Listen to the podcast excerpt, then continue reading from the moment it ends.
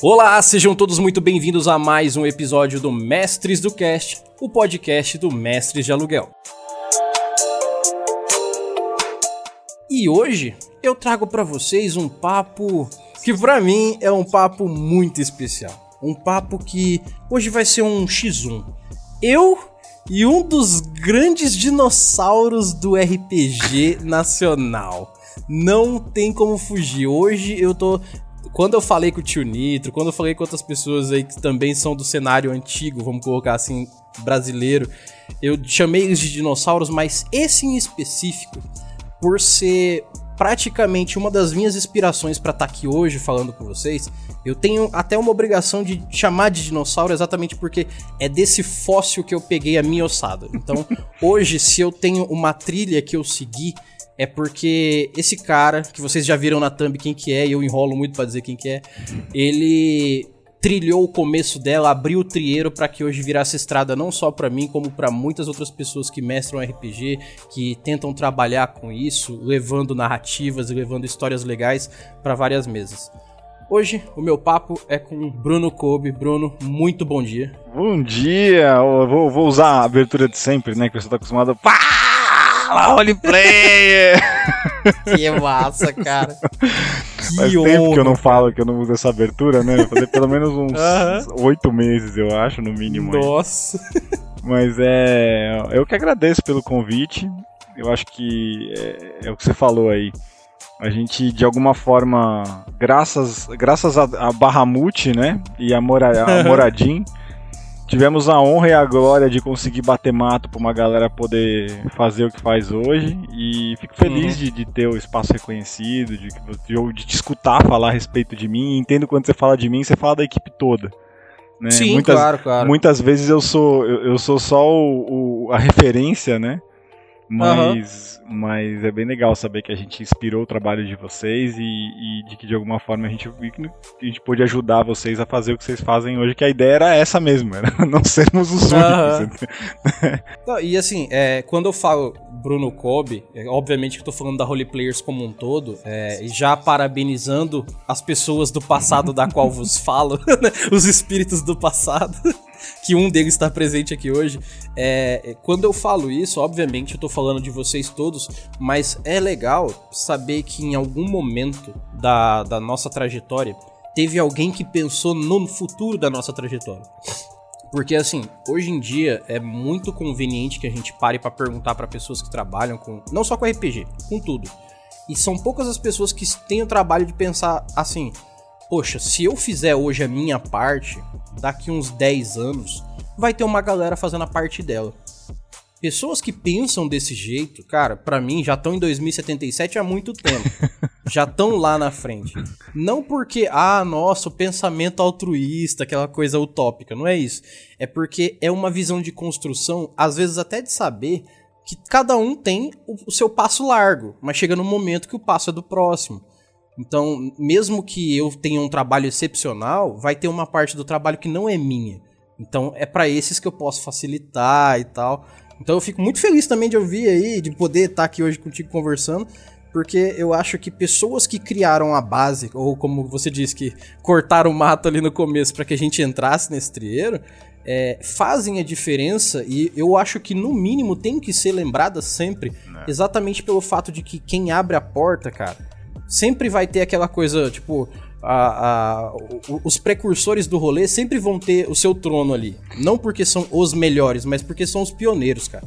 Tem que ter um respeito, tem que ter uma coisa. E vale lembrar que a gente também, de uma certa forma, não foi tão pioneiro assim, né? A gente vai falar um hum. pouco disso hoje aqui. Acho que você vai, sim, provavelmente, sim. entre as perguntas que você vai me fazer, vai ter um pouco sobre, sobre isso. E a gente, na verdade, botou nomes em algumas coisas que já eram feitas com outros nomes por outros grupos há muitos e muitos anos. Sim. Né? Gente como a Ludus Culturales, gente como a Megacorp, a Confraria das Ideias, é, a Confraria, inclusive, que está aí até hoje, né? fazendo o que faz. É, os caras vão fazer 20 anos de estrada já. E, em suma, tem, tem uma galera que. que esse, esse processo, eu acho, né? Tudo isso que você falou de, de é, olhar para trás, né, pra, pra, e para quem já, já, já vem fazendo, É, inclusive para respeitar o trabalho dessas pessoas, não só, não só para aprimorar o trabalho que a gente faz, mas para respeitar o trampo dessa galera que às vezes enfrentou uma, um, uns dragões aí que se não fossem eles a gente tava, tava tendo que agrar uns Exato. boss aí, né? Nessa, quest. Exato. a, a, comunidade RPGista brasileira, ela nada mais é do que o reflexo da comunidade brasileira. É isso aí. Então eu vejo que nada mais é do que um, é, é a mesma galera, é todo mundo a mesma coisa, a diferença é que tem um hobby em comum. Não deixa de ser isso. Então, assim, se, se o ser humano evoluiu nos últimos 20 anos, por consequência o RPG veio junto. É, na última gravação que eu fiz ontem até, é, eu tava falando com o pessoal num bate-papo sobre o, os pontos que o RPG não está acompanhando ainda a sociedade, por isso que talvez ele não é tão aceito em todos os lugares, ou ele não é tão popular para todo mundo. Porque, por exemplo, a gente não tem é, uma, uma rede social voltada a, a, questões mais com o âmbito do jogo, do RPG. Então é, a gente passa, sei lá, 5, 10 horas por dia quando tá procrastinando, vendo rede social em geral, mas a gente não tem às vezes esse mesmo esmero, essa mesma potencialidade para sentar e ler um livro na grande maioria das pessoas que não conhecem o RPG. E aí, o que, que eu vejo também? Quando você tem uma comunidade que se esforça para fazer o rolê acontecer, ele acontece. Demora 10, 20 anos? Demora. Mas acontece. Então, a gente tem, sei lá, no começo da década de 90, pessoas que pegavam livros em inglês lá, que veio dos Estados Unidos, trazido pela Grow ou de outra forma assim, e traduzia para os amigos, tirava xerox, fazia o pré, pré, pré, pré, pré RPG brasileiro.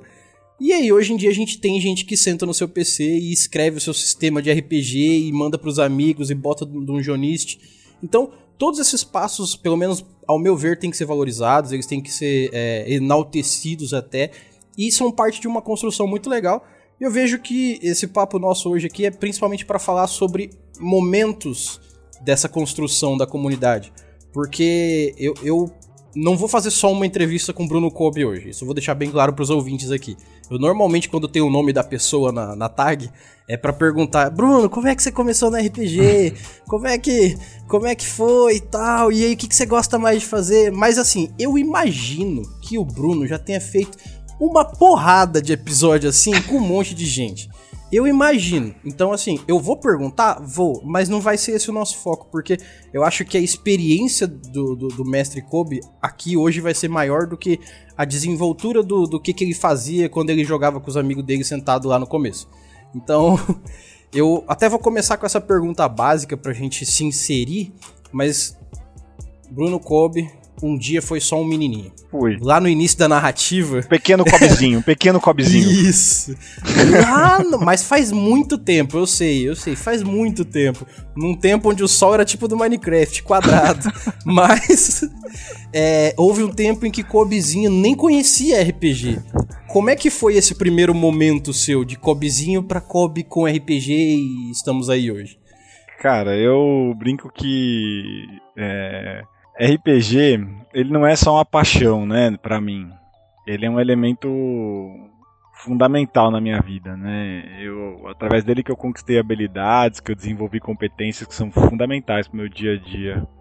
É, relação familiar, social, profissional. Ele mudou minha vida completamente. E, e, desde então que eu venho me dedicando a ele também, de alguma forma, né? Sim. É, tem um escritor que eu, que eu gosto muito, né, que chama Marcelino Freire. Ele foi meu professor, né, num, num dos cursos que eu fiz aqui em São Paulo e se tornou um amigo depois, mas tem uma anedota dele que ele diz assim: se você consegue ficar muito tempo sem escrever nada, então você não nasceu para ser, ser escritor.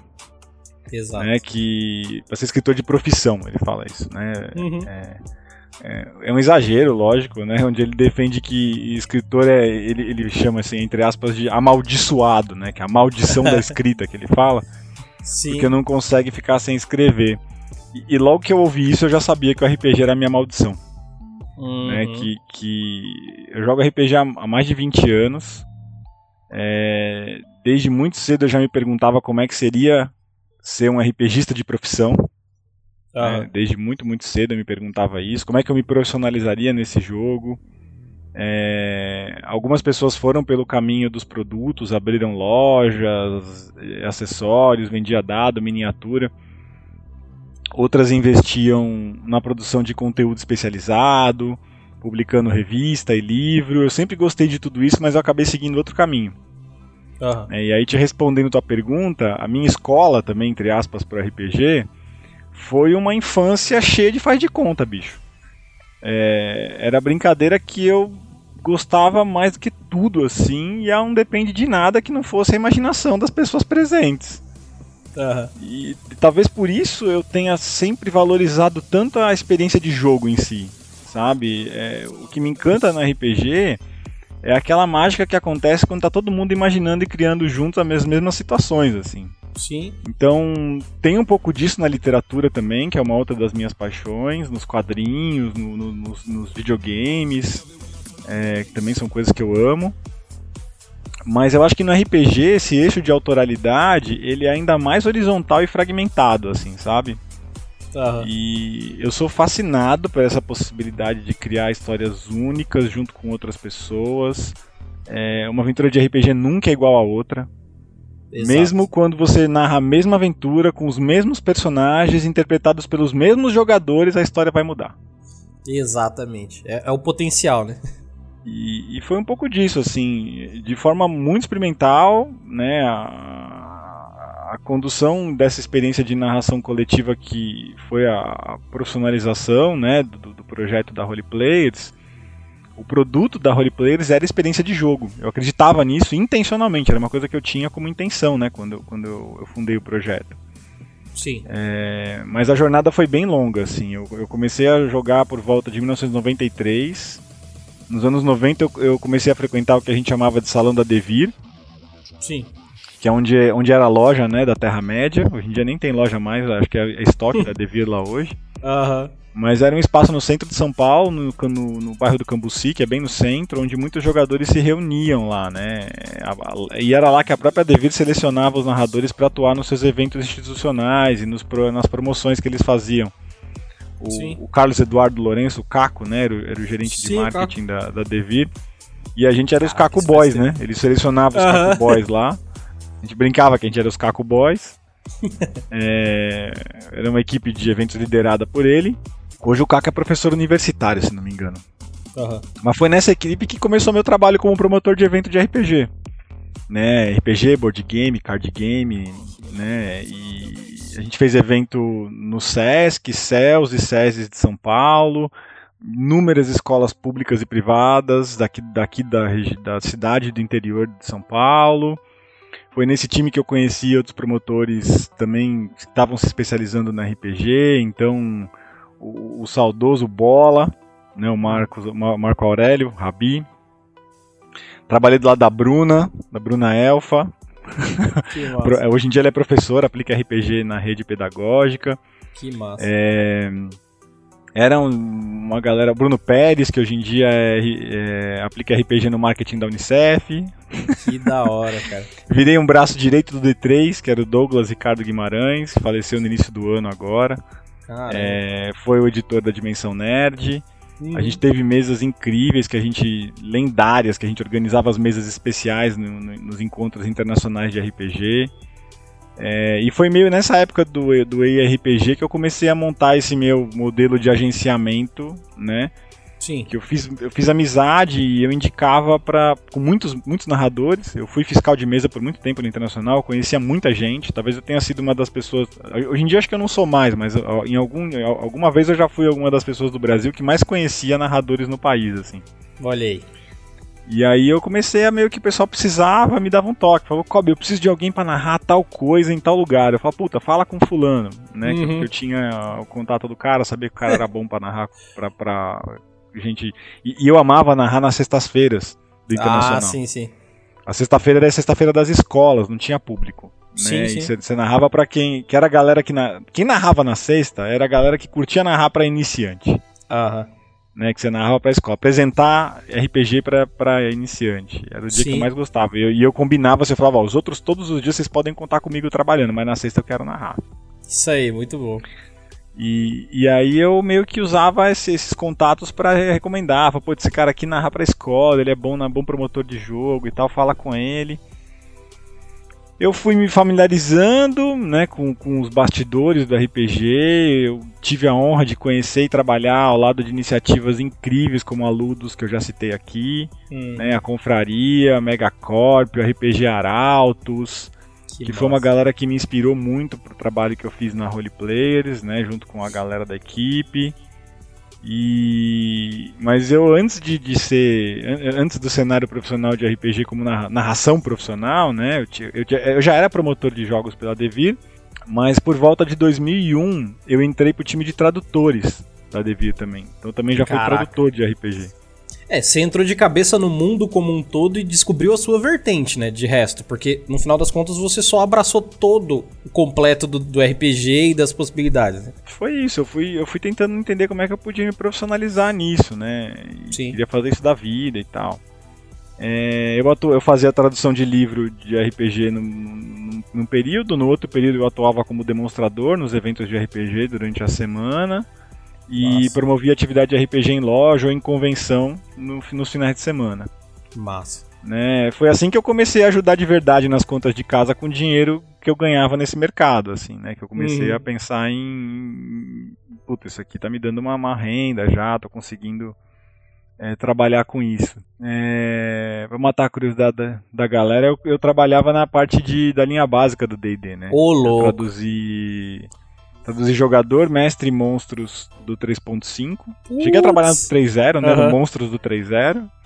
É, trabalhei no Sword and Fist, no Linhagens e Tomos, que são os livros capa marrom, né? Caraca. Traduzi uhum. Raven, Ravenloft nessa época. Tá, você pegou a 3.0, é, né? O, o, final dela. Isso. Você chegou a pegar o, o Aventuras Orientais para mexer nele? Não, Oriental Adventures foi Nossa, outro tradutor ainda que bem, tocava. A minha, a, minha, a minha linha foi a. Mas eu fiz muita cagada nessa época. Eu tava começando a traduzir, só fiz manga. A gente cansou de fazer mancada. Não, não é nem por isso que eu. É porque senão eu ia ser obrigado a dizer, pô, o primeiro livro de D&D que eu li foi você que traduziu. Aí eu ia ficar muito... ia ter um sentimento não. muito grande aqui. Porque antes de ler o D&D em si, eles me mostraram... O pessoal que me mostrou, porque eu jogava uma parte parecida com Vampiro, depois que fui pegar D&D, porque eu comecei com os RPGs hum. menos tradicionais, me mostraram Aventuras Orientais, porque eu gostava muito de arte marcial quando era moleque. E aí falaram, não, olha isso aqui, ó, se você gostar a gente te mostra RPG. Rapaz, esses caras aí que me fizeram entrar no mundo do D&D. Essa é a verdade, do D&D. Eu já jogava outras coisinhas, mas que nem eu comecei com, com Tormenta, quando era Tormenta Tormenta, né? Antiguíssima. A, a, velha Tormenta, que não era exatamente Tormenta, mas era Tormenta. Mas esse foi o primeiro livro de D&D que eu peguei para ler. Aí que me entregaram o livro de jogador, aí eu falei, Ih, irmão, aí não tem mais volta. Só que aí, eu, depois que eu vi isso aí, aí eu voltei pra segunda edição, li tudo, aí vim vindo... Aí que eu cheguei na terceira também. Mas foi na época que lançou isso aí, Legal. então. No final das contas, e eu, eu era moleque, porque né, não sou tão velho assim. Mas eu era jovem, pá, tava aprendendo ali. Mas aí, assim, é, eu, eu queria perguntar uma coisa, Kobe, antes de você continuar. É, desculpa te atrapalhar até, mas é porque eu acho que aqui a gente tocou num ponto muito legal sobre essa tentativa de profissionalização que a gente continua tendo. Não que a gente já não esteja profissional nisso, mas a tentativa de melhorar o conceito de profissão dentro do RPG, mas como que é essa primeira etapa de perceber que está entrando um dinheirinho quando você vive num mundo onde o que a gente está fazendo é joguinho? Porque assim, uma coisa é você mostrar para sua mãe, por exemplo, ó oh, mãe, fui num evento ali, um evento qualquer sobre qualquer coisa, que você ganhou um dinheirinho e vou ajudar a comprar, sei lá, comida esse mês, eu vou pagar água esse mês, vou pagar luz esse mês, ó, tá vendo, mãe? O dinheirinho tá saindo daqui. Mas como que é essa primeira explicação? Porque, a fim de situação, no meu caso, quando eu fui explicar para as pessoas que eu queria trabalhar com RPG, é, eu vou dar o exemplo da minha mãe. Primeiro ela falou: "Você tá maluco? Vai trabalhar com jogo? Quem ganha dinheiro com jogo é quem publica o jogo como você vai ganhar dinheiro trabalhando com o jogo? Eu falei, bom, mãe, eu acho que dá para tentar fazer alguma coisa. E aí demorou uns dois anos pra minha mãe entender que eu tava trabalhando já com isso.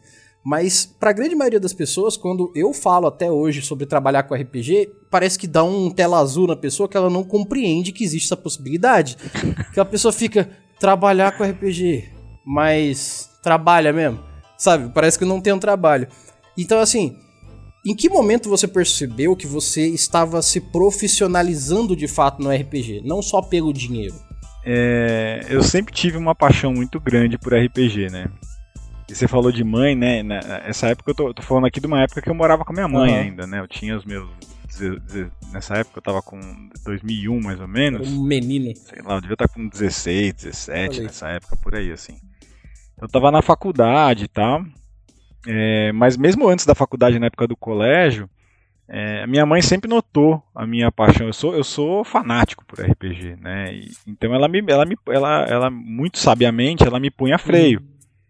Né? Ela falava, ó, é, você precisa segurar a onda, você precisa se dedicar aos estudos. Isso sempre foi, foi uma prioridade em Sim. casa, né? Me dedicar para os meus estudos. E enquanto eu estava com os estudos em dia, ela não puxava muito não, né? Ela sempre queria que eu estivesse fazendo uma faculdade boa, que eu, que eu tivesse me dedicando, né? Eu tinha, eu dei a sorte de conseguir um programa de bolsa no colégio, então eu tinha que manter a minha bolsa do colégio e, e as minhas notas precisavam ser muito altas. Então eu sempre gostei de estudar, né? Todo bom nerd, é. né? A gente gosta de, de, de, estudar, né? E então eu tinha uma, uma uma carreira estudantil legal, então minha, minha, minha, relacionamento com minha mãe sempre foi muito mais da. Ela sabia que era meu hobby. Uhum. É, por mais que eu quisesse profissionalizar isso, é, eu tinha uma vida paralela, né, onde eu, eu tava trilhando uma carreira que é hoje em dia minha carreira, minha carreira oficial, né? Sim. É, eu sou designer de formação e profissão, né? Sim. E, e Design, designer no sentido de desenvolvimento de projeto mesmo, né? E eu acho que foi fundamental para mim ter tido esse pé da minha mãe de, cara, você precisa ter uma profissão que vai pagar teus boletos. Uhum. É, não que o RPG um dia não possa fazer isso, né? Mas a gente sabia, é, tanto ela quanto eu, a gente tinha a noção de que isso era a longo prazo, né? E que a Sim. curto prazo eu já precisaria estar, tá, né, pronto para voar no mundo moderno. Exato. Então, foi legal quando eu consegui começar a pagar uns boletos em casa com a grana que eu ganhava nos eventos, é, com a grana que eu ganhava na tradução. Eu cheguei a me sustentar morando sozinho, né, nessa época da Caraca. tradução, tradução e eventos, né, quando eu saí da casa da minha mãe, que eu vim morar com os amigos, é, a galera com quem eu morava era a galera dos amigos de RPG, né, a gente morava num, numa, numa, tipo uma espécie de uma república, vai. Uhum. A galera que trabalhava comigo na parte de RPG. É, não era todo mundo que era do RPG, tinha um cara que já jogava com a gente, que não, não trabalhava com isso. É, e um outro cara que só, ah, só, só tava ali também por estar, por, por tá, mas nem jogava com a gente, eram amigos que eu. Mas é, a maior parte da galera que tava na República eu tinha conhecido na, na, na, na comunidade. E eu me sustentava, pagava aluguel, pagava as contas de casa, eu me sustentava com a grana que eu ganhava na tradução e, no, e no, nos eventos, né? Uhum. É... Eu acho que foi aí que eu comecei a perceber que, cara, eu acho que eu tô pagando as contas, né? foi mais ou menos por volta de 2007, assim. Uhum. Que eu tive contato com o trabalho de caras fantásticos também, né? Nessa época. O tio Nito, o Daniel Anandi, o Rafael Rocha. É uma galera que, que fazia o D3 mesmo, que por muito tempo foi, foi o meu, meu mestre né, nessa coisa dos eventos de RPG, dá pra dizer. Uhum. Na por volta de 2009 nasceu a RPG Com, né, quando o internacional parou. E aí eu fui eh, ele veio suprir a ausência da, da, da IRPG. Eu tive a oportunidade de trabalhar como diretor de staff, coordenador de atividade, até 2011 mais ou menos. E eu acho que dá para dizer que foi lá que eu comecei a planejar o que dois anos mais tarde ia se transformar na Role Players, assim. É, não com esse nome, não com esse não desse jeito, mas eu acho que dá para dizer que a resposta curta para tua, pra tua pergunta foi, foi por amor, assim, né? Minha profissionalização aconteceu por excesso de amadorismo, talvez. Uhum. Eu tenho, tenho um amigo meu que trabalhava comigo aqui na Mestres, que antes dele sair, ele me falou assim, Erli, eu percebi que você é profissional com RPG quando você parou de jogar para falar mais sobre RPG do que você joga. Então chegou num ponto onde parece que você se envolve mais com RPG agora do que quando você tá sentado numa mesa jogando. Então mesmo que seja uma coisa que você gosta muito de fazer, virou realmente o trabalho da sua vida. Então, eu não sei se, é, se foi mais ou menos assim para você também. Chegou numa hora que você tava, por exemplo, falando mais sobre RPG, agenciando mais sobre RPG, chamando mais gente para jogar, do que sentando para jogar em si, né? É, eu acho, sem dúvida nenhuma, assim, foram. Não sei se falando sobre, uhum. mas por muitos anos, né, toda vez que eu sentava para jogar RPG era profissionalmente.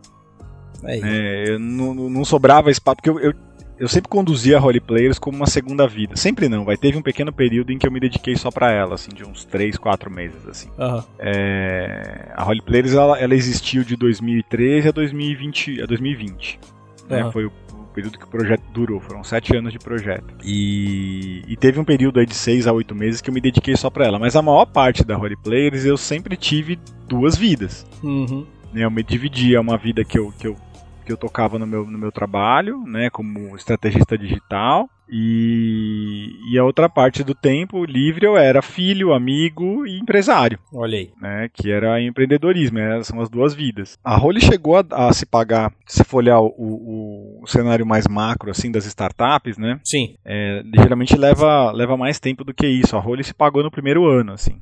Mas eu tinha outros dois sócios comigo nos primeiros dois anos de role, que eram o Vinícius e o Thales. Um abração para eles se eles estiverem escutando aqui. Tomara que sim, caras, por favor.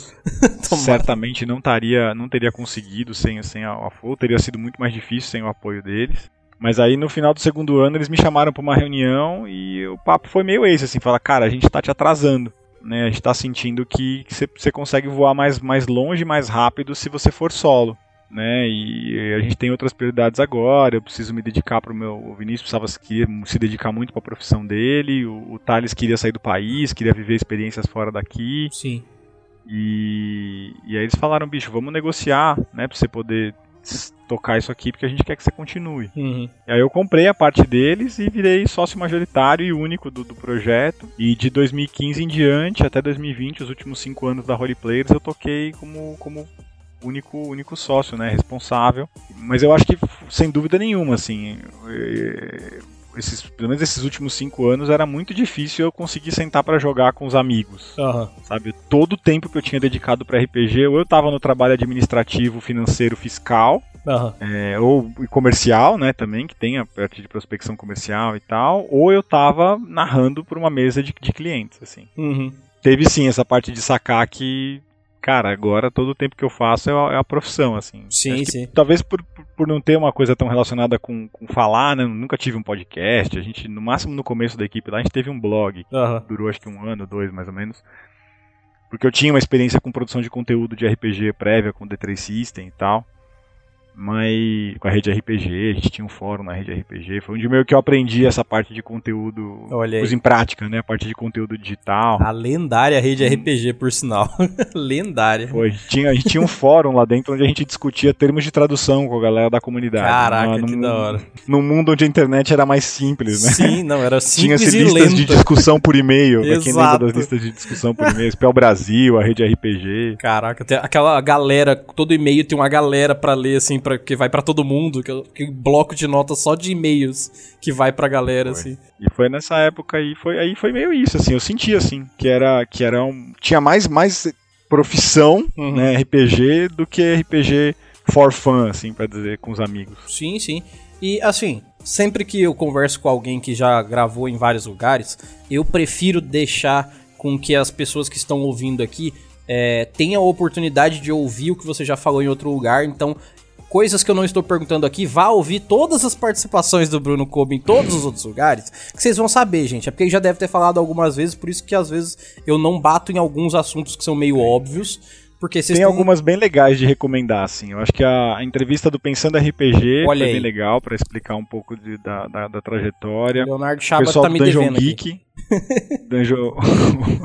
o Dungeon Geek fez uma, algumas entrevistas comigo também que foram bem legais. Aham.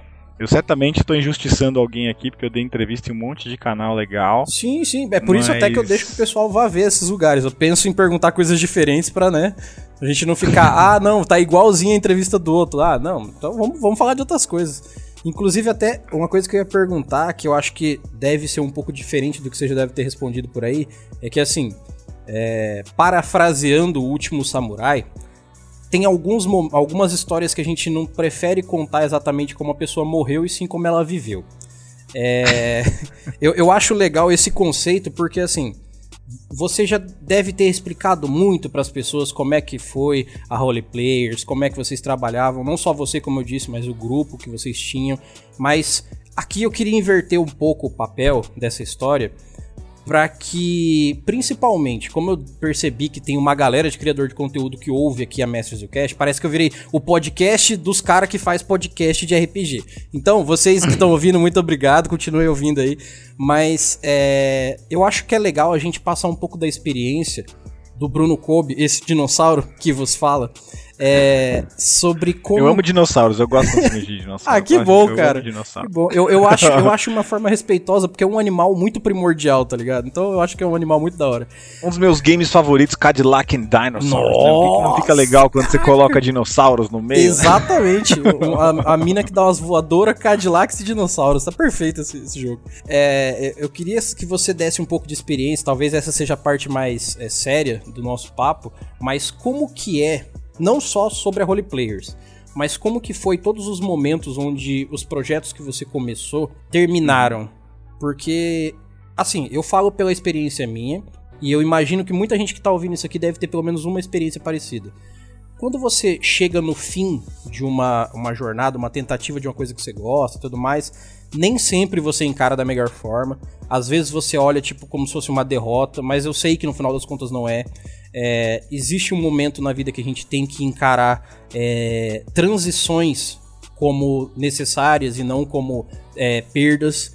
Então, assim, como é que é a visão de Bruno Cobb, por exemplo, sobre a situação de quando terminou a Role Players e outros projetos que você tenha tido? Ah, foi legal demais. Foi um processo de descoberta que a coisa tinha acabado, que foi muito curioso. Assim, eu falei um pouco disso no, no, no podcast da Dungeon Geek, na segunda entrevista que eu dei. Vou fazer um resumo, um resumo breve. Uhum. O resumo, assim, né? Foram mais de 300 eventos, uhum. né, incluindo a primeira é, aventura épica oficial da Adventures League fora do eixo Estados Unidos, né, Reino Unido, aqui no Brasil.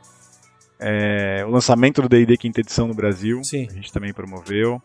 É, lançamento do, do, do, Um Anel no Brasil, lançamento do Pathfinder aqui no Brasil. Cara, teve um monte de evento bacana aí no meio.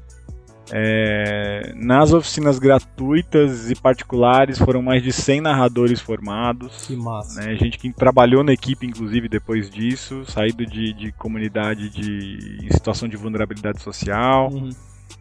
É, em 2015 a gente foi levado para expor nosso estudo de caso lá nos Estados Unidos, que da né, o país de origem do RPG. Uhum. Na galera da, da, da CO que ajudou a gente a ir para lá. E, é, foram grandes projetos, como RPG na Taverna, o Contrate um Narrador, que meu, teve jogador fiel, assinante do nosso serviço por quase cinco anos, assim. Foi uma tremenda aventura, assim, na, na Role Players e eu sempre fazia um evento muito grande no nosso aniversário, assim, um evento muito grande pra gente, né? Não dá pra falar que é grande, nossa, sim, sim. evento grande com o Ivete Sangal. Não, mas não. não tinha isso, isso, Mesmo porque no RPG também esse tipo é. de evento seria um pouco mas eu tentava fazer para a equipe alguma coisa legal, assim, né? A gente ou ia para um, pra um viajava junto, ia para algum lugar e ficava jogando, é, ou a gente eu produzia um, presente pra galera, tipo as bandanas, lendárias bandanas da Roleplay, foi um, foi um presente Olha de aniversário. Olha os coletes da Role Players, a gente também produziu aniversário. É, e no aniversário de 7 anos eu vinha pensando né, o que, que ia ser o nosso, o nosso presente. E pesquisando para esse presente, eu resgatei um monte de estudo que eu tinha feito previamente com consultoria sobre nossa, nossa origem, né? Uhum. Missão, visão, valores e tal. E aí, lendo esses estudos todos, é, esse processo de escrever essa, essa, essa missão, Visão Valores, rolou por volta de 2016, logo, de, logo quando eu me tornei sócio majoritário.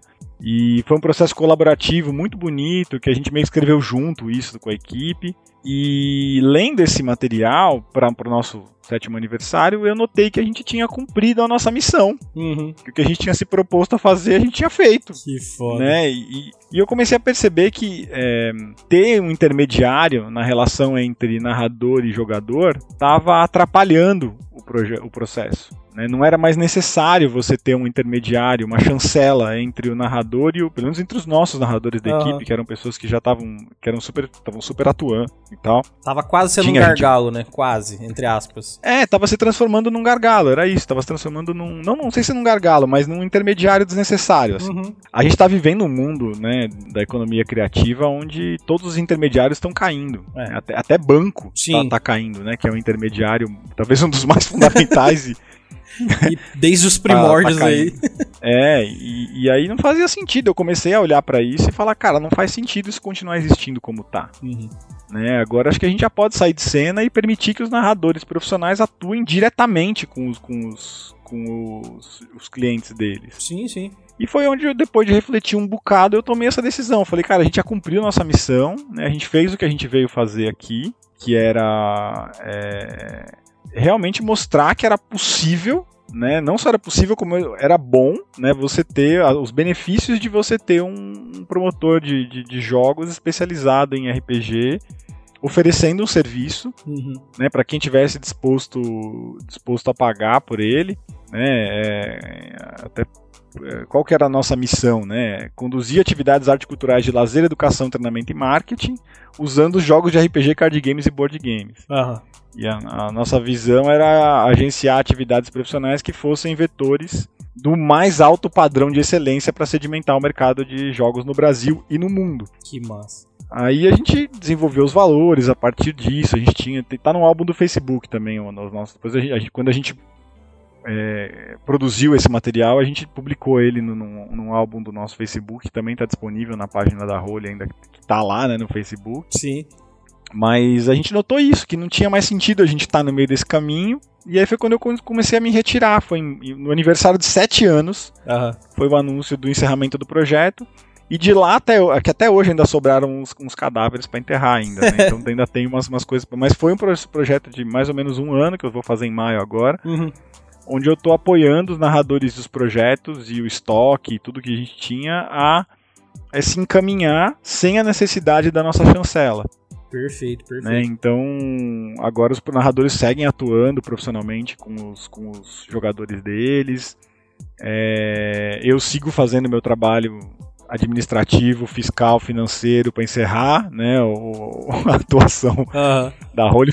Fechar uma empresa é muito mais difícil do que abrir ela. Exatamente, né? exatamente. E mas, mas tem, tem, tem sido legal ver os frutos que a gente conseguiu, as sementes, né, que a gente plantou e os frutos que a galera tá colhendo e eu mesmo, né, tô colhendo né, disso tudo, assim, de poder ajudar as pessoas. A gente tem agora mais recentemente, quando eu comecei a ter mais tempo para poder voltar para o cenário, eu passei um tempo fora do cenário de RPG. Para poder me dedicar a, esses, esses, é, a esse apoio da equipe e, e para e pra hum, digerir mesmo, né? Porque é um luto grande, pensa, foi um negócio com qual eu me dediquei por sete anos. Sim. Né? Então é um luto muito grande você encerrar e eu precisava respeitar isso. Mas foi, foi bacana poder ter esse tempo distante do, do RPG profissional, porque eu pude voltar a me dedicar, eu voltei a ocupar, o RPG voltou a ocupar o lugar que ele ocupava antes da role, assim. Sim, então eu joguei, joguei bem mais com os meus amigos, voltei a ter as minhas mesas é, amadoras, né? Uhum e a enxergar o valor disso dentro da minha jornada pessoal. E agora que a gente começou a voltar, que eu comecei a ter um pouco mais de, de, de, tempo, né? Tinha muita gente me pedindo dica, a galera me pedindo ajuda. Falei, puta, cara, eu quero me profissionalizar, eu quero ser narrador profissional. Sim. O que, que você pode dizer para essas pessoas? E aí no. Não me lembro a data agora. Eu acho que foi outubro do ano passado. Mas tá no, tá no meu tweet lá, twitch.tv barra bcob com dois Bs, né? Uhum. É, a gente participou, eu fui convidado para participar de um evento do, de RPG que chamava Goblin Wi-Fi, uhum. que era promovido por, pela uma galera do Brainstorm RPG, que é um outro podcast super legal pra galera que quiser conhecer. Também tem entrevista minha por lá, que também vale a pena recomendar. Olha aí. E nesse evento a gente fez um bate-papo sobre narração profissional que tá gravado lá no meu Twitch, no, no, no, nos VODs, né, do vídeo on demand do Twitch. Uhum. E, e nesse, nesse evento, nessa palestra, a gente decidiu. A gente tinha um canal, um grupo de WhatsApp, né? Sim. Da, a, da Holy Players, que era o grupo de WhatsApp da galera que tava se dedicando para narrar foda e a gente dava as dicas, né? A gente já ajudava a galera da equipe. E aí a gente ampliou esse grupo. Na verdade, ele virou um, um grupo do Telegram, uhum. né? Onde a gente começou a receber os profissionais que queriam ajuda. E aí, sem, óbvio, sem compromisso nenhum, a gente não tem como se comprometer com isso, como eu, como eu tinha um compromisso com a equipe, mas é, virou um canal onde a galera troca é, dicas, né? Profissionais de RPG trocam dicas sobre, sobre o que eles fazem lá. Sim, sim. Então, também vou deixar o link aqui para. O link do Telegram, entrar. por favor, para as pessoas pararem de usar o WhatsApp, em nome de Deus, por favor. Mas... Eu vou, vou deixar o link aqui do grupo. Quem quiser entrar, fica à vontade. É um grupo é, de, pra, não é um grupo de RPG, né? São de narradores profissionais de RPG, isso, né? O tema do grupo lá. Então, se você tem desejo de, de narrar profissionalmente, se você precisar de ajuda, quiser umas dicas, a galera troca umas dicas por lá também, chega, se apresenta, cola por lá, que, que é bem divertido poder, poder ajudar a galera. E o que eu venho fazendo desde esse evento aí, né, que foi o, o, o Goblin Wi-Fi, é meio dar essa força pra galera que quer se profissionalizar. No sábado passado agora teve um outro evento do, da galera do Dungeon Geek, que foi o Aprenda a Jogar RPG para iniciantes, né? Uhum. A gente teve um papo sobre o efeito o, o, efeito Matthew Mercer, né? Que a galera vem ah, sofrendo uhum. na por causa das strings de é injusto chamar de Matthew Mercer, coitado. O cara tá fazendo um O cara tá, tá só trabalhando, né, mano? Não, ele não só cara. trabalhando, o cara tá ele tá colocando ele, não só ele, né, mas todo uhum. o Critical Role colocou o RPG num outro patamar de, de, atração de entretenimento e o efeito tá com o nome dele, né? Não tem o menor cabimento isso, mas tá lá também no meu Twitch, quem quiser ver, tá disponível nos VODs lá, o bate-papo do evento passado. Então eu tô voltando a participar dos eventos de, de, de RPG uhum. para ajudar a galera a não bater tanta cabeça quanto eles, quanto eles né, bateriam se não tivessem alguém que para dar uma força e tal. É o que eu venho, eu venho fazendo assim. Você Sem compromisso. O essa é a verdade. Just, a, just a regular guy. Exatamente. Você o pessoal brinca, de fala que é o Kobe-Wan Kenobi, né? Agora é, Kobe-Wan. Exatamente, cara. É, foi porque eu ouvi essa piada que eu falei que você virou Obi-Wan. Um dia, quando você estiver bem velho e baixinho, você vai ser o, o Yoda, mas até Yoda, lá né? é Kobe-Wan mesmo. Porque, cara, uma coisa também que eu acho muito legal é que, assim, essa disposição sua, porque você gosta, obviamente, mas é nesse ponto que eu vejo que pessoas são realmente profissionais em algo, que é quando, independente de aposentadoria ou não, você continua fazendo aquela parada que você realmente dizia que você gostava, ou que você disse que gosta, ou que você realmente gosta. Porque se predispor a ajudar a galera, se manter unido na comunidade, se manter atualizado, mesmo que você não esteja executando todos os trabalhos que você fazia antigamente, é uma prova cabal de que você realmente curte o negócio. Então temos esse, esse ponto que não tem como ser tirado. Mas ao mesmo tempo, eu, eu vejo que assim, tem muita gente que eu vejo que está tentando se profissionalizar, não só no RPG, mas na criação de conteúdo sobre RPG, como por exemplo podcast, live na Twitch ou YouTube, quando vai fazer vídeos. E eu vejo que o pessoal tá entrando muito nesse ponto que, que a gente também tá se comentando em todo lugar, não tenho como fugir disso, que é esse efeito do, da, do momento show RPG acima do próprio RPG. Que, que é uma parada que eu até tava comentando sobre o próprio pessoal do Jovem Nerd, que é um pessoal que, a nível de situação, tá fazendo sim uma divulgação estrondosa sobre RPG, mas existem vários pontos a se considerar sobre é, o quanto aquilo tá ajudando o RPG, o quanto aquilo é RPG. Então existe umas nuances, uns detalhes que a gente tem que é, ter um pouquinho de cuidado para não ficar parecendo que RPG é o que a gente ouve no Nerdcast, RPG é o que a gente vê no canal do Matthew Murder lá no, no Geek and Sundry. Porque assim, não é que não seja, óbvio que é. Só que a gente tem que ver a diferença entre o show que é apresentado pra gente, para que a gente conheça, para que a gente aprenda, para que a gente entre nessa dança, porque é um convite esse show, né? E aí você vai descobrir o que é o RPG na prática, que é sentar, pegar o livro, conversar com os amigos, conversar com a pessoa que tá narrando ali para você, para ter esse, esse envolvimento e fazer a premissa básica do RPG. Então, querendo ou não, a gente vai acabar discutindo com o tempo, por um bom tempo, essa coisa do show RPG e do RPG de mesa mais tradicional. Então vai ter essa porradaria por um tempo aí, não tem como fugir. Mas é, antes de fazer as duas perguntas derradeiras que eu sempre faço aqui, que é o convidado dizer quais são as melhores dicas para jogadores e para mestres, eu queria fazer uma última pergunta assim de, de fã, de, de quem começou basicamente a mestres de aluguel por causa da Holy Players, é, essa é a grande verdade. Porque, como eu disse na outra gravação que a gente fez lá do, do da Ice Masters, da DMCast, eu descobri que dava para fazer algo porque me falaram assim: "Ué, o pessoal da Role Players já faz isso". Eu falei: "Quem são esses caras?". Aí eu fui procurar e descobri que tinha essa possibilidade. É, se você hoje puder me dizer, Bruno, é, qual que foi a maior diferença que o RPG de forma profissional trouxe na sua vida, eu acho que seria o melhor ponto pra gente apresentar para as pessoas hoje do porquê que a gente faz disso uma profissão. Porque a gente gostar, a gente amar, entra naquele conceito do trabalho com o que você ama. Não que necessariamente você vai tra nunca trabalhar. Você vai trabalhar pra caralho, talvez até perca a vontade de trabalhar com aquilo. Mas é, o, o que, que você pode apresentar pra galera que talvez queira mestrar profissionalmente, talvez queira fazer um conteúdo sobre RPG de forma duradoura, sei lá, um podcast, um canal, e não fazer uma coisa muito curta, sabe? Tipo, perder o, o tesão pelo rolê. Qual que é a sua experiência com relação ao RPG de forma mais profissional que faz com que você nunca perca esse tesão nele? Cara, eu acho que o melhor conselho que eu posso te dar é assim, não, não para de, de, de jogar por diversão. Uhum. Não faça isso. Né? Eu acho que uma das coisas que mais pode esgotar um profissional do RPG, eu acho que me esgotou muito na Roleplayers, talvez tenha sido a maior lição que eu, tô, que eu, que eu tirei disso tudo, assim, é que você não, você não pode parar de jogar por diversão, assim. Você tem que ter, tem, você tem que separar um espaço da tua agenda para você jogar profissionalmente, lógico, né? Porque você tem que se dedicar pro teu projeto. Sim. Mas você não pode parar, não, você não deve parar de jogar é, os jogos que você joga como amador, como, como RPG caseiro, né? Porque uma coisa retroalimenta a outra, né?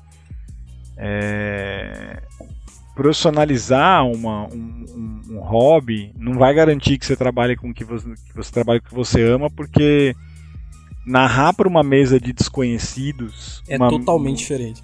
é completamente diferente do, do jogo que você joga com pizza, amigos privados, sabe? Exato. Você na tua casa. Assim, é, é, é uma experiência completamente outra. Uhum.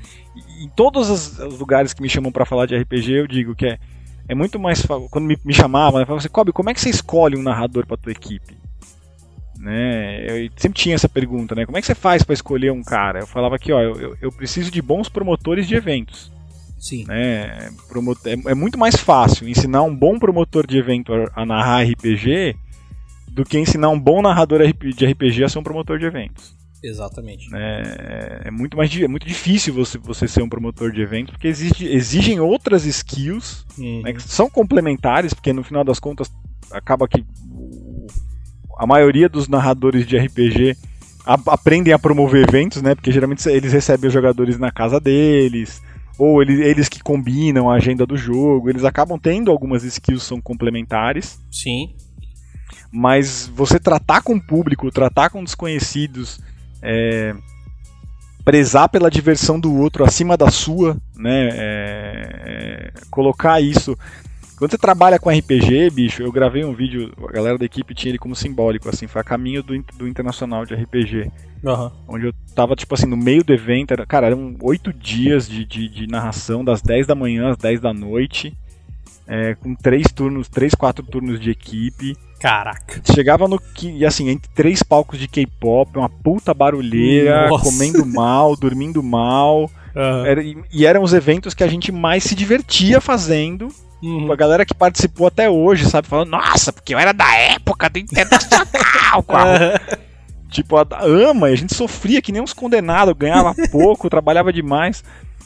Mas em suma, no meio desse evento eu gravei um vídeo onde eu falava disso. Eu falava que, que você vai narrar RPG, você quer ser narrador profissional? Você vai narrar RPG o dia que você estiver mal, que É. você estiver com dor de cabeça. Que você, você vai acabar tendo, tendo esses dias. Né? E Que você tá esse fazendo dia é aquilo por- profissionalismo, né, cara?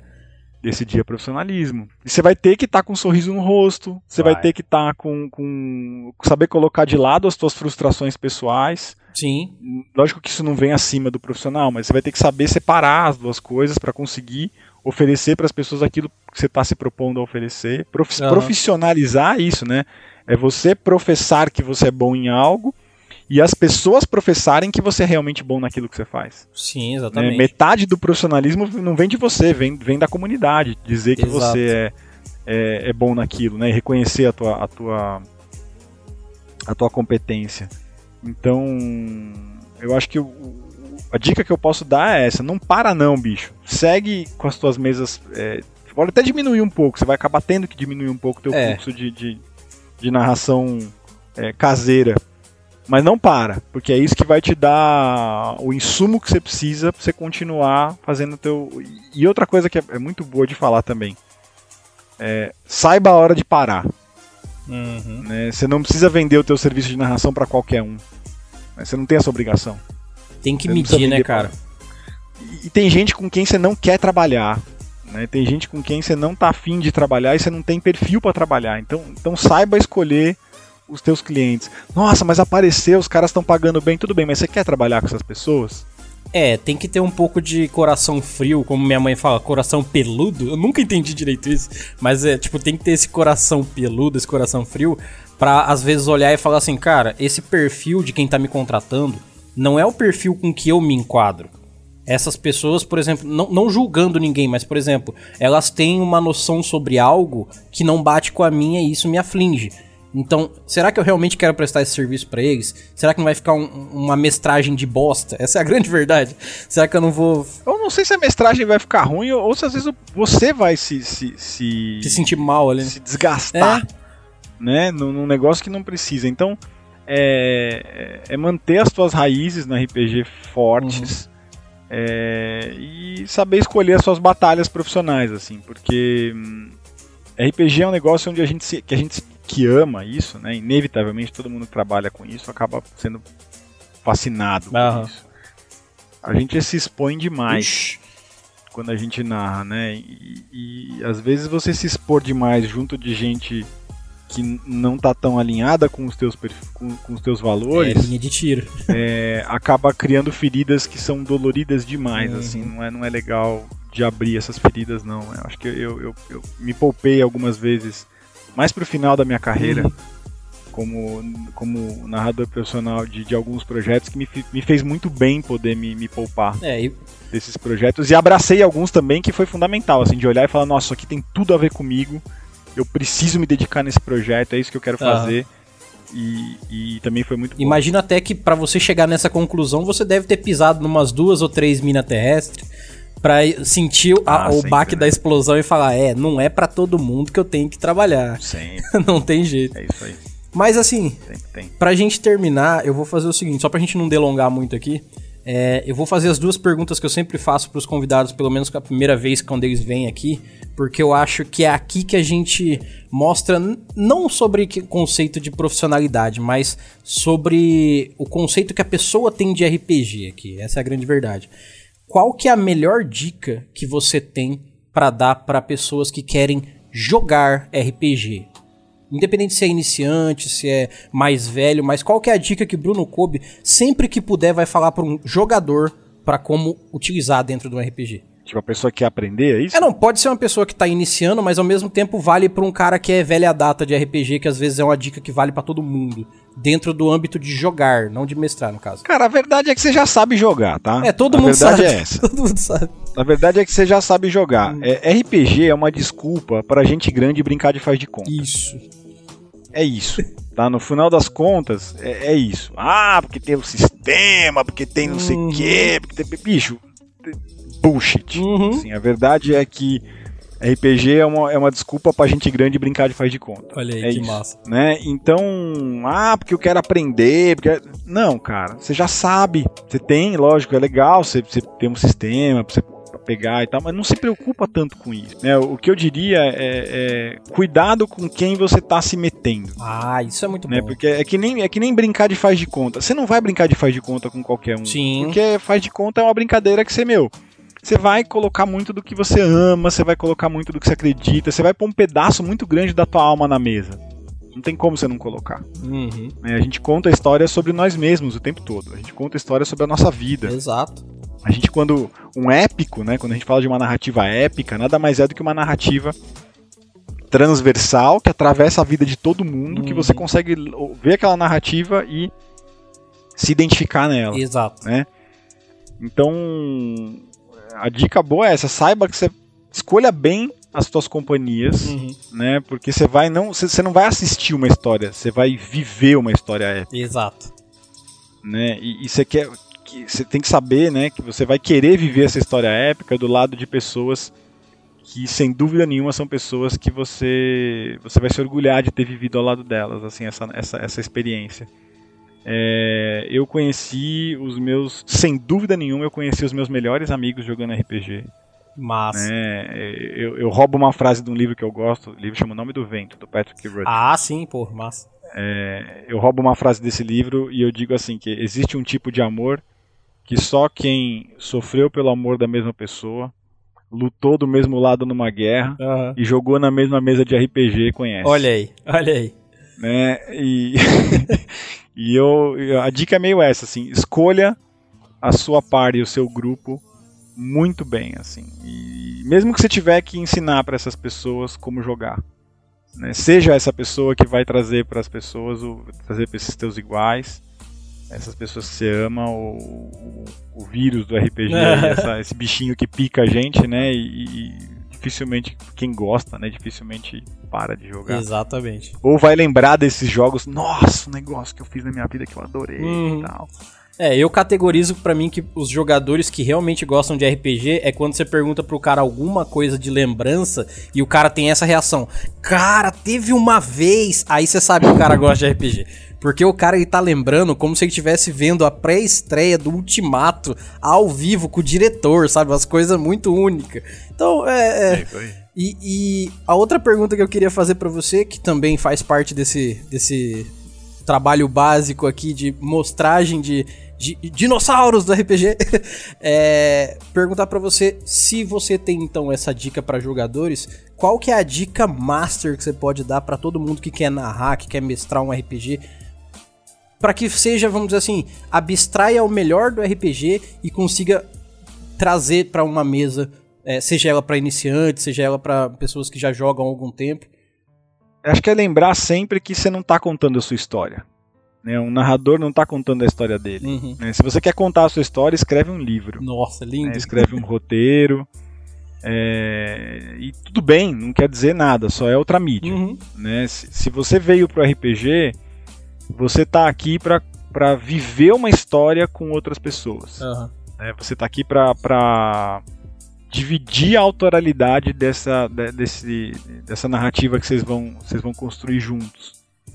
Então, se você for o narrador, né, ou o condutor, ou o incentivador dessa, dessa, dessa experiência, é, saiba que essa história é de vocês todos. Uhum. Né, esteja pronto para receber as contribuições dessas pessoas, abraçá-las, né, entrelaçá-las, ajudá-los a entrelaçá-las. Uhum.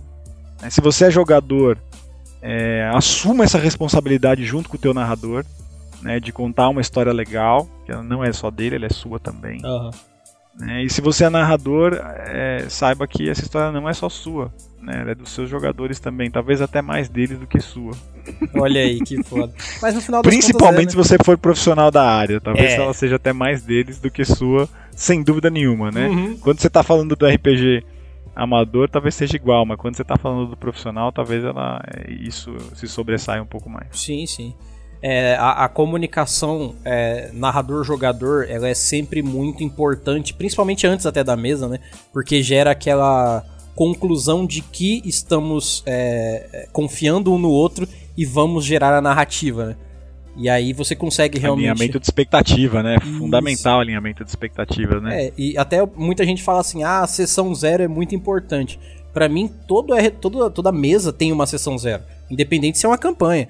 Sentar com a galera uma meia horinha antes e falar assim: ô, oh, o que, que vocês estão achando? O que, que vocês estão. O que, que vocês acham que dá pra gente mudar para ficar mais legal e tal. Porque essa sessão zero, entre aspas, de toda a sessão, é o que vai fazer com que 10 horas de RPG seguido fiquem mais legais. Não tem jeito, né? E existe RPG curto, tá, gente? Sim. Não precisa sentar 10 horas para jogar. Exato. RPG é mais curto que isso. É, quando a gente velho de RPG fala, ah, sentamos 6 horas para jogar, calma. Tem até one shot que é uma vez só, às vezes com duas horinhas, você se diverte tanto é. quanto, né? Posso deixar uma dica para veterano também? Pode, por favor. Sai da tua bolha, irmão. Putz, lindo. lindo demais. Joga outra coisa pra você, é, é, o, o, não é oxidar que se fala, é oxigenar. Uhum. É, joga outra coisa para você oxigenar as tuas engrenagens. Uhum. É, geralmente a gente se apaixona não só por RPG, mas pelo sistema onde a gente aprendeu a jogar RPG. Sim. É, quem, é, quem aprende no D&D há louco por D&D, quem aprende no, no, Vampiro é louco por Vampiro, quem aprende no, sei lá, 3D&T é louco por 3D&T. É, vira até estilo de vida, né? Sai... É, se você já está nessa há bastante tempo, você já gosta de um sistema, aprenda, experimente coisas novas, porque você vai ampliar o teu repertório e você vai aprender outros jeitos de se divertir tanto quanto, talvez mais, uhum. não só com outras coisas, mas com o que você já gosta de jogar. Né? Existe vida fora dessa caixa que você chama de sistema, tá? Exato. Até complementando, se der, com segurança, obviamente, varie pessoas. Porque às vezes o mesmo grupo de cinco pessoas, variando 200 RPGs, ainda abstraem só uma porcentagem, né? Às vezes uma pessoa que você agrega ou é, um grupo que você troca, você fala assim, não, eu tenho meu grupo que eu jogo sempre, mas eu vou chamar uma outra galera para jogar só para testar o negócio. Cara, isso pode dar um boom na tua cabeça de você entender visões diferentes de pessoas dentro de um RPG que é realmente, como você falou, é oxigenante pro cérebro, sabe? É, eu, eu tô num processo de conhecer RPGs novos e eu acho hum. que a hum. tua dica ela, é, ela, é, ela é muito, muito importante. Assim, eu até ampliaria ela, eu diria assim. É, procura um grupo. Se você está aprendendo um sistema novo, né, você está indo para um sistema diferente para aprender e você realmente vai jogar, esse, que é o jeito de mais, mais importante de aprender é você jogar. Né? Mais do que você ler o livro é jogar. Com... Exato. Quando você for jogar, procura um grupo que é apaixonado por esse sistema para você participar de uma aventura deles. Exato, muito bom. Porque vai ser melhor do que você tentar pegar um grupo que já é apaixonado por outro e tentar colocar essa semente nesse grupo. Sim. Né? Vai num outro, vive o que é aquilo com essa galera, e aí depois você tenta trazer pro teu, ou levar essa galera para dividir. É, é bem mais fácil. Sim. E não só mais fácil, mas proveitoso também, mais eficaz, eu acho. É, e você vai pegar o gás daquela galera, né? A galera, se a sua galera é, sabe, viciada num sistema, quando vem alguém para sentar na tua mesa, você e sua galera fala: "Não, esse sistema é muito bom, esse jogo tá muito legal". Então, se você entra numa galera desse jeito, você vai pegar a melhor experiência possível, né? Você vai viver o melhor que aquilo tem para te oferecer. Você vai realmente experimentar o viver uma parte da paixão dos caras. É, Exatamente. Vai, às vezes, muitas vezes você vai jogar e falar, puta, legal, isso aqui é uma coisa que eu vou aprender uma coisa ou outra e vou voltar pro meu sistema com umas coisas diferentes. Outras vezes você vai jogar e falar, nossa, descobri uma nova paixão. Algumas outras vezes você vai falar, pronto, agora isso aqui é. É aqui meu... que eu moro, né? É aqui que eu moro a partir de agora. Né? Exatamente. É mais raro, mas dá para encontrar, tá? Novos Sim. amores. Exatamente. E no RPG é, é, é, ainda mais fácil você ter muitos amores de sistema, uhum. assim, né? Você pode ter, você pode amar diversos sistemas. E ninguém vai sem, te, sem você não vai perder amarras. nada por isso, né? Você não vai Essa monogamia nada. RPGística não leva ninguém a lugar não. nenhum. Pelo tá? contrário. Muito pelo contrário, você aprende menos assim. É, então eu vou fazer o seguinte: eu vou estender uma última pergunta aqui, uma pergunta bônus para esse episódio, porque eu acho que nada mais justo do que eu perguntar pro eletricista como é que faz uma instalação. É, desde que eu comecei nesse mundo RPGístico de forma profissional, eu vejo quase que diariamente pessoas blasfemando em redes sociais que já estão ficando velhas, coisas como como assim você cobra pra mestrar que RPG? Que absurdo! Que absurdo, sabe? Vamos, você já vê as foices e os ancinhos é, se levantando, né? Exatamente. Né? Ancinho, cara, eu adoro essa palavra, ancinho, cara. O rastelo ou não, ancinho, respeita. É... O rastelo pessoa... é a ferramenta que você usa pra, pra, pra rastelar. O, o ancinho é o que você usa pra queimar bruxa na. na, é, na, na exatamente. Né? Caça às bruxas e tal. E, e assim, é, o, o, eu, desde que eu entrei, sem sacanagem, eu ouvi milhares de vezes que cobrar para mestrar RPG não é certo. O jeito que as pessoas falam é, não é certo, como se fosse algo errado mesmo e que trabalhar com RPG é balela, não existe. Então, assim, agora a pergunta bônus minha para você é: você, Bruno Kobe, que é um profissional do RPG, já foi e continua sendo, é, você acha que realmente o RPG precisa de profissionais? Eu acho que toda área que se pretende mercado precisa de profissionais, né? Uhum. É, se você vai ter mercado daquilo, você precisa de profissionais. E não só de profissionais, você precisa de profissionais competentes. Uhum. Né? Então, e, e como, em como todo mercado profissional, existem profissionais bons e profissionais ruins. Né? E, Sim, claro. E, e, o melhor, roubando a frase da Hora de Aventura, né? o melhor jeito de mandar mandar bem alguma coisa, o único jeito de você mandar bem alguma coisa é mandar mal antes, né? Exato. Então, então, às vezes, você vai ser um profissional, pelo menos no início, né? Você vai ser um profissional, às vezes, de, de qualidade duvidosa. É legal que você treine o suficiente antes de oferecer os seus serviços e seja transparente uhum. na, nessa questão de que está começando, nessa área, com Exato. os seus clientes, inclusive. Mas sobre esse papo do, do narrar, do narrar errado, né? Cobrar por, por RPG errado. É, eu recomendo a leitura do Sociedade do Espetáculo, né, que é um livro legal sobre isso. A Sociedade do Espetáculo. É, fala, fala um pouco sobre isso, mas é, tem um outro legal também. Eu não me lembro o nome de cabeça aqui, eu vou, eu vou buscar ele aqui agora para falar. Mas é, o, o, resumo da ópera, né? A, uhum. o, que eu costumo dizer assim, a melhor resposta para isso é bom trabalho. É a melhor resposta uhum. para isso. É, eu acho que não existe ser erra... errado é você fazer coisas fora da, fora da lei, né? Você cometer crimes, Sim. isso é errado. Tem coisa que é criminosa. Sim. Errado é, só, é, errado é só negar imposto. É, errado é, é sei lá, é, extorquir, extorquir pessoas, pessoas isso é enganar, né? Ou ludibriar. É. Isso é errado porque é, é crime. Mas se, se você está disposto a oferecer uma competência tua e tem gente disposta a pagar por essa competência, bicho, não entendo como isso é errado. Né? Não consigo entender como é. isso é errado. Errado é você ficar olhando demais para a vida dos outros e não cuidar da sua. Errado é isso. você é, achar que você tem o direito de impor um, uma, uma crença sua em cima dos demais. Errado, uhum. eu acho que isso é errado. Né? E eu acho que uhum. quando Pedro fala sobre Paula, sabemos muito mais sobre Pedro do que sobre Paula. É, talvez para essa pessoa seria errado ela fazer isso porque ela enxerga o RPG como algo que é e nosso mercado não foi o único que sofreu com isso, não, cara. Né? Não, acho que todos. A arte até hoje, né? É errado cobrar pela arte. Cinema passou uhum. por isso, o teatro passou por isso, os quadrinhos, Sim. o videogame. Cara, teve todos os mercados passaram por essa etapa de, cara, isso é isso aqui não, não existe, não, não, é errado, não deve ser feito. Ah. Na Role a gente sempre teve a preocupação e sempre enfrentou isso de cara limpa, assim. Né? Tinha discussões que a gente não entrava, que a gente percebia que não valia a pena. Né? Tem, tem pessoas uhum. com quem não vale a pena discutir isso. Que a melhor resposta para isso é um bom trabalho. É você continuar executando um bom trabalho. E aí, é, o passar do tempo vai mostrar para essas pessoas que elas estavam erradas. Né? É, não deixar isso te desmotivar de forma nenhuma, né? Eu, eu acho que você tem que olhar para as críticas com mais carinho do que você olha para os elogios. Assim. Tem que ter os elogios lá, você uhum. tem que estar uhum. tá sempre ter, ter, eles num cantinho para você poder olhar para eles quando a tua energia baixar, quando estiver sem mana. Né? A gente Sim, tinha um canal no Slack da Holy Players onde iam só os elogios e as coisas, a gente colocava tudo lá, que era pra galera poder ah, olhar e falar, e, e, vinha muita coisa boa, assim, sabe? Da galera falando, cara, vocês transformaram a minha relação com RPG, vocês estão melhorando a minha vida, eu tô me tornando uma pessoa mais legal. Tinha um monte de, de relato legal que era gostoso de ler quando a nossa energia tava baixa. Só que ah. quando vem alguém criticar o que você faz, você precisa ter uma peneira muito grande para poder saber o que aquela pessoa está falando sobre ela mesma e o que ela efetivamente está falando sobre o teu trabalho.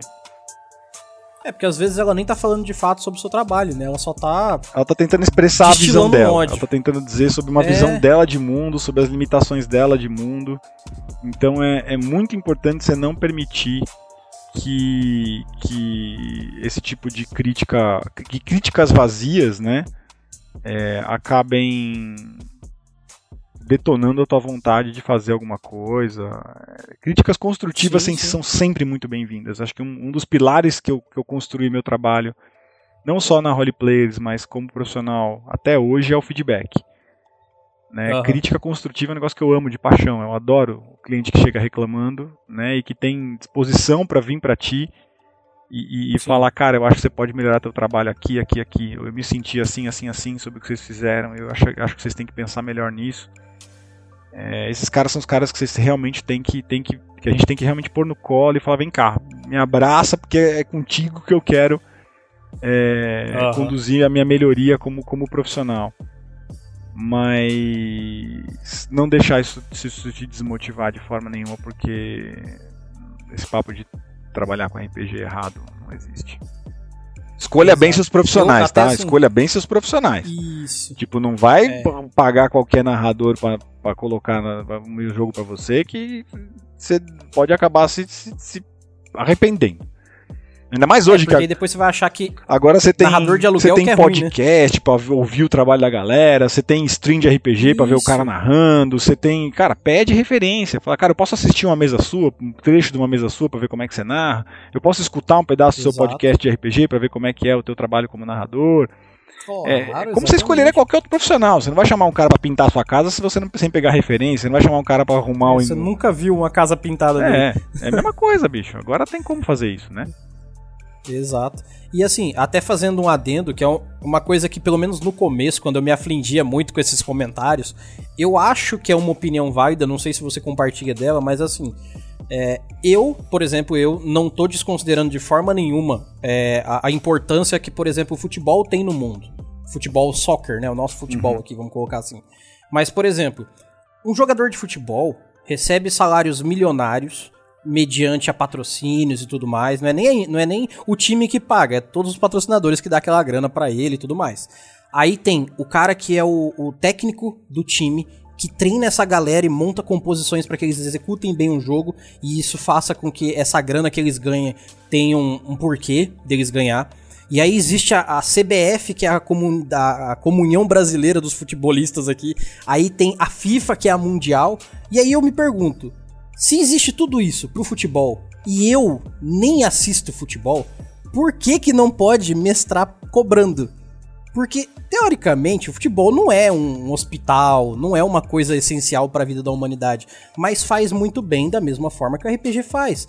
Então, por que, que um, um jogador de futebol, sei lá, um Neymar da vida, pode receber quase um milhão de reais em uma partida e eu, sei lá, se eu falar assim, eu vou cobrar 50 reais em 5 horas de RPG, eu tô sendo careiro. Você tá sendo leviano pro teu trabalho, né? Cobrando Exato. 50 reais por tudo isso de tempo. Não, é. Mas é. Não, eu falo tá, assim, tá, tá porque... tá completamente certo. A, a, a, acho que a analogia mais legal que eu já escutei disso, eu escutei de um cliente da Roleplayers, inclusive, um cara que adorava o nosso uhum. trabalho. É, que ele falou assim, ele falou, meu, eu pago às vezes 200 conto para ficar uma hora escutando um cara contar piada em cima de um palco. Por que, que, eu, por que, é. que eu não posso pagar, é, sei lá, 100, 200 reais pra, pra ficar 4 horas sentados com meus amigos, né? Junto com um cara que tá Se fazendo a gente viver uma história. Tá mais próximo é. do nosso mercado de entretenimento, que é o mercado stand-up. Né? É. A única diferença é que talvez esteja mais próximos dos shows, que é um mercado que é, já tá um pouco mais Sim. sedimentado, então não é errado o cara cobrar pra contar piada. Né? Não, pelo contrário. E existe a mesma preparação que a nossa. O cara tem que ler, tem que estudar, tem que saber de história do humor. No final das contas, se você quer ser um mestre profissional minimamente bom, você tem que ter lido o livro, você tem que ter mestrado, você tem que ter um, um pouquinho de confiança pessoal para falar assim, gente, essa é a primeira mesa paga que eu vou mestrar, mas eu vou tentar fazer o meu melhor, é sabe? Você tem que ter esse mínimo. Existe esse, esse profissionalismo mesmo que inicial. Então, quando eu vejo essas pessoas falando, ah, esse negócio de é, ter que pagar para mestrar RPG, eu fico pensando assim, tá, você é que não dá valor no trabalho. Não quer dizer que o trabalho não é bem é feito é ou que não é existe. É e às vezes é o, isso, o, medo né? dessas pessoas também, muitas vezes, e é importante falar isso, é a elitização do hobby. Né? E, e a gente na, na Role a gente sempre teve muito essa preocupação de ter ter projetos pagos, mas a gente sempre teve uma iniciativa paralela que é o Vem Jogar RPG, que eram iniciativas uhum. ou onde a gente voluntariamente participava de eventos gratuitos, ou a gente uhum. é, captava dinheiro público para conseguir viabilizar experiências de RPG para quem não tinha condição de pagar. Além de fazer outras coisas, a gente doava sangue, se cadastrava em banco de medula, ia em, em, em abrigo de criança narrar para essa molecada. Tinha um monte de coisa que a gente fazia em paralelo ao trabalho profissional para cuidar dessa não elitização do hobby. Nossa, Cobre, mas RPG é elitista? RPG você precisa só da imaginação para jogar. Cara, bicho, o jogo, é em, o jogo nasceu em inglês, o livro mais famoso custa 200 conto. Uhum. Né? Então é lógico Exato. que é elitista, né? Por enquanto ainda é. Tem um monte de livro gratuito na internet? Tem. Se você entrar no site da Jambô, você baixa o 3DT de graça. Tem um monte de livro autoral de RPG fantástico, Sim. fantástico, sistemas incríveis, mini-jogos de graça sim. no itch.io, por exemplo, né? É, não, do Dungeonist tá tem um lotado, monte de jogo cara. incrível para você jogar de graça, só que não é todo mundo que sabe disso. Né, e que pratica é. esses jogos e que divulga esses jogos. Então o nosso, nosso jogo ainda é muito elitista. Você pode ver, tem a comunidade Sim. de jogadoras é, tá, tá, cre tá, crescendo muito nos últimos anos, mas é, por muito tempo Sim. foi muito inferior à, quantidade de jogadores homens. É, a, a, as minorias Exato. representativas, né? estão cada vez mais se, se, se ampliando por dentro do nosso, do nosso hobby, mas por muito tempo não tinham segurança para estar tá aqui com a gente. Então era Exato. muito elitista, né? Agora que a gente está combatendo isso, e eu acho que um pouco da preocupação é disso, ah, pô, mas agora vai ter que. Será que as pessoas. Eu escutava muito isso. Tem que ter carteirinha hum. de mestre, né, para narrar agora. Ah, Tem, não, pô. A Associação Brasileira de Mestres de RPG é, obriga você. A polícia da RPG vai vir atrás de você se você narrar um, um, jogo sem carteirinha. Não existe isso, né, gente? O Gar Gardner vai entrar pela janela voando assim e falar: sai daqui, você não é mestre é, profissional. Essas Jogar coisas RPG assim. É, é, é, existe o RPG profissional, né, lá, que a galera. É, fazendo a comparação com o futebol, como você falou, que é o cara, o atleta. Uhum. Que treina 4, 8 horas por dia, que tá entrando numa liga profissional e tal. E tem a galera que joga bola todo final de semana, ou uma vez a cada 15 dias, que é a várzea lá, que é. Um é melhor que o outro? Não, cara, eles são derivados Não. um do outro, são vivências diferentes, são experiências Exato. diferentes, e, e a dica que eu dei aqui segue. Se você quer atuar Sim. lá na liga profissional jogando uhum. na Copa do Mundo, não deixe de jogar seu futebol de final de semana com seus amigos. Senão você vai Exato. perder o tesão de fazer o que você faz lá na, na, na, no campeonato mundial. Exatamente, porque no final das contas você vai estar tá vivendo pelo desempenho e não pelo gosto da coisa, né, cara? É isso aí. Bom, então, primeiramente, Bruno Kobe, muitíssimo obrigado, cara. Você não tem agradeço. ideia do prazer e da honra que eu sinto de poder falar contigo. Eu sei que você não, não se vê nesse lugar todo, mas é porque assim. tem, é, é, como eu disse no começo, a gente tem que dar essa enaltecida na galera que fez a diferença sim, você é parte disso. Então eu Obrigado. pessoalmente agradeço muito ao seu trabalho que você fez até hoje, continua fazendo. É, eu espero que a gente grave mais uma porrada de podcast sobre uma porrada de assunto, não necessariamente sobre o Bruno Kobe. E Legal eu, eu gostaria também de agradecer é, a, sua presença hoje aqui e eu espero que a galera que tenha ouvido todo esse papo aqui não só tenha conhecido um pouco mais sobre o Mestre Kobe, como tenha tirado uma experiência para a vida de como rever o próprio RPG, né? Legal, não, obrigado, eu que agradeço o convite. É, conta comigo, se tiverem uma pauta legal e quiserem convidar, fica à vontade, você tem, você tem meu contato já, eu gosto muito de contribuir com a comunidade, o que eu puder é, somar para continuar fazendo né, o, o, trabalho que eu venho oferecendo, levando RPG para as pessoas, eu, eu tô me, me prezando por fazer uhum. para que mais e mais pessoas tenham contato com esse hobby incrível que mudou tanto a vida da gente, que faz a gente ser seres humanos tão melhores, né, quando a gente sabe usar ele direitinho. Exatamente. RPG salvando vidas, né, cara? Não tem nem como não dizer isso, é verdade. Tem é gente verdade. aí, eu, eu por testemunho próprio posso dizer que RPG se não entrasse na vida de algumas pessoas, talvez algumas algumas delas não estivesse falando aqui hoje. Isso eu posso garantir. É, salvou a minha também. é, então tamo no mesmo barco, então. Então, galera, vocês que estão ouvindo aí, muito obrigado pela atenção, pela compreensão e pela disponibilidade de vocês. Eu espero que novamente esse episódio tenha trazido experiências legais para vocês e que vocês vejam de uma forma muito melhor o RPG de vocês, com novos olhos e com novos ares. E é, eu espero que vocês mandem e-mails para mestresdocast.gmail.com para falar o feedback de vocês, para falar se vocês querem que o Bruno volte aqui posteriormente. Mesmo que vocês não falar, eu vou trazer porque é o Bruno, então eu vou trazer, é isso aí, mas espero que vocês peçam também.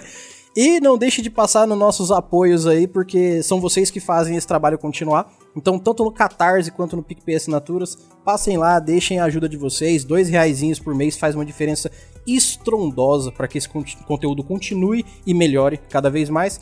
E a gente aqui consiga levar a RPG cada vez mais longe para essa comunidade brasileira sensacional que só tende a crescer. No mais, eu agradeço a todos e agradeço ao Bruno principalmente por estar aqui. Meu nome é Erli e eu vou estar aqui esperando por vocês. Nós nos vemos em nossos próximos episódios e até mais. Até mais, vai, Holy Players!